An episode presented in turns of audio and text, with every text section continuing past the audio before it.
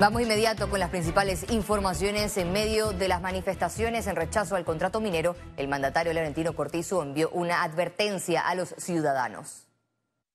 En medio de las manifestaciones en rechazo al contrato minero, el mandatario Laurentino Cortizo envió una advertencia a los ciudadanos.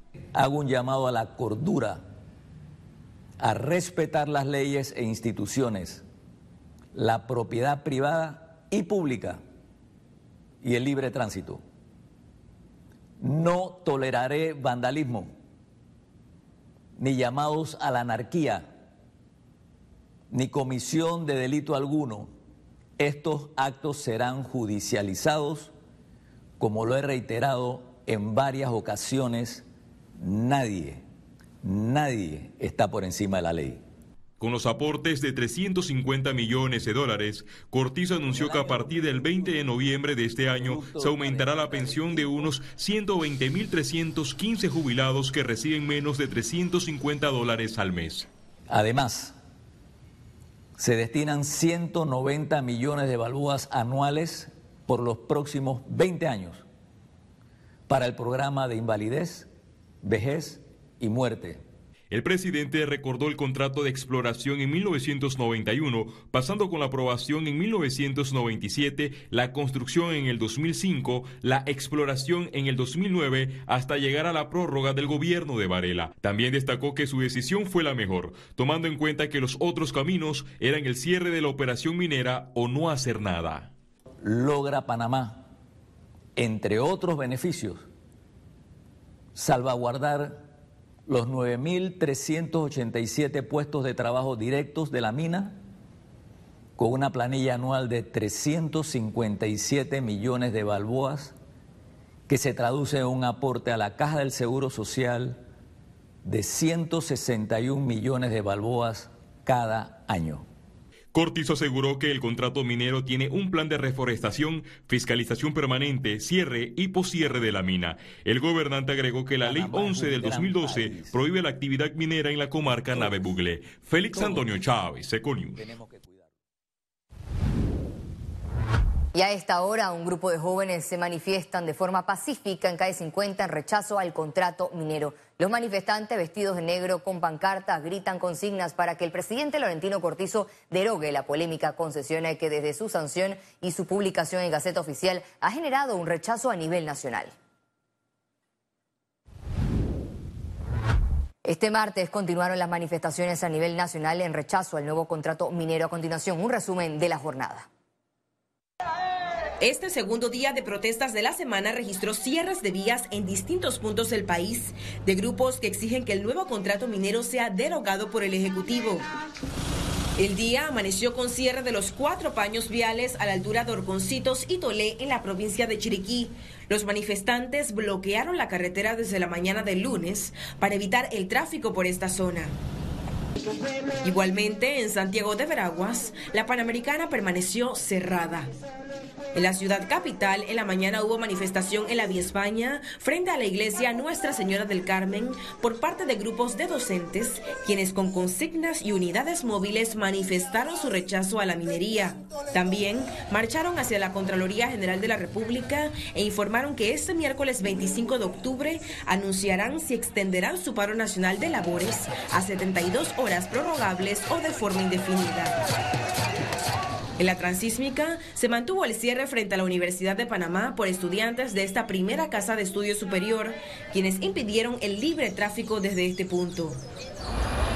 En Panamá Este continuaron las protestas en las garzas de Pacora, donde las imágenes evidenciaron a moradores de este sector caminando largas distancias para llegar a sus destinos. Ciara Morris, Econews. Producto de las protestas, este martes la Cámara de Comercio fue objeto de ataques y daños por parte de malhechores, quienes aprovecharon el momento álgido que vive el país. El pasado domingo el gremio indicó en un comunicado de prensa, el comunicado Cámara opina, que los panameños vivimos una coyuntura que exige la búsqueda de nuevas formas de protesta que logren atraer la atención y el apoyo público sin perjudicar a terceros.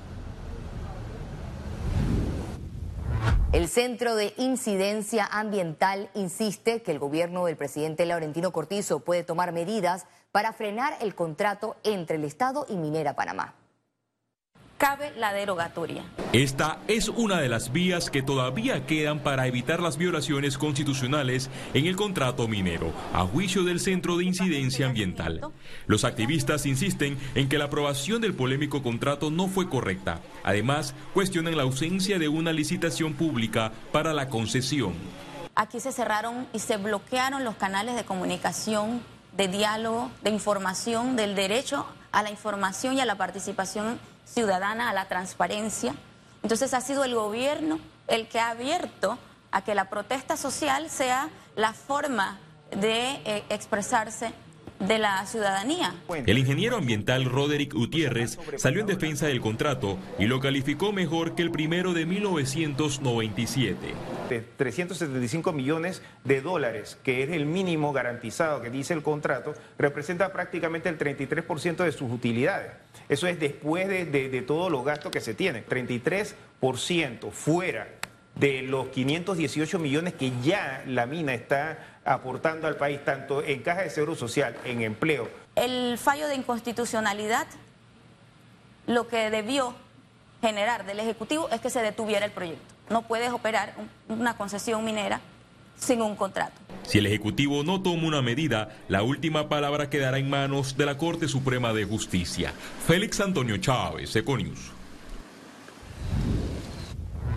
Los cierres de vías en puntos claves como Chiriquí, Veraguas, Colón y Panamá ya empiezan a reflejar efectos negativos en el sector de la producción industrial y también el comercio. En la siguiente nota, los empresarios explican. Los cierres de vías por rechazo al contrato minero impidieron en estos dos días que contenedores y otros transportes con productos lleguen a su destino. Los industriales prevén mayores afectaciones en los próximos días. Producto de los cierres de estos dos días, muchos de, de las materias primas no han podido llegar a los centros de producción. Muchas personas no han podido ingresar a sus centros de trabajo lo que ha incrementado el ausentismo. Explicó que la materia prima que queda varada en medio de protestas aumenta los precios de los productos finales.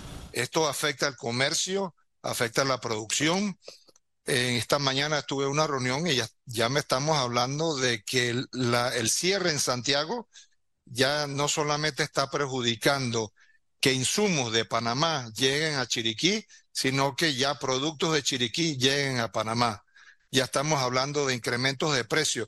Este martes, empresarios reiteraron su llamado a protestar sin impedir la libre circulación de terceros. Y aunque la protesta tenga una causa válida, debemos buscar la manera de que esta no afecte a la mayoría de los panameños, que no se constituya en una oportunidad para que grupos delincuenciales vayan a dañar la propiedad pública, vayan a afectar a terceros. No solamente quiero hablar del efecto eh, económico del cierre de las calles, sino el efecto humano.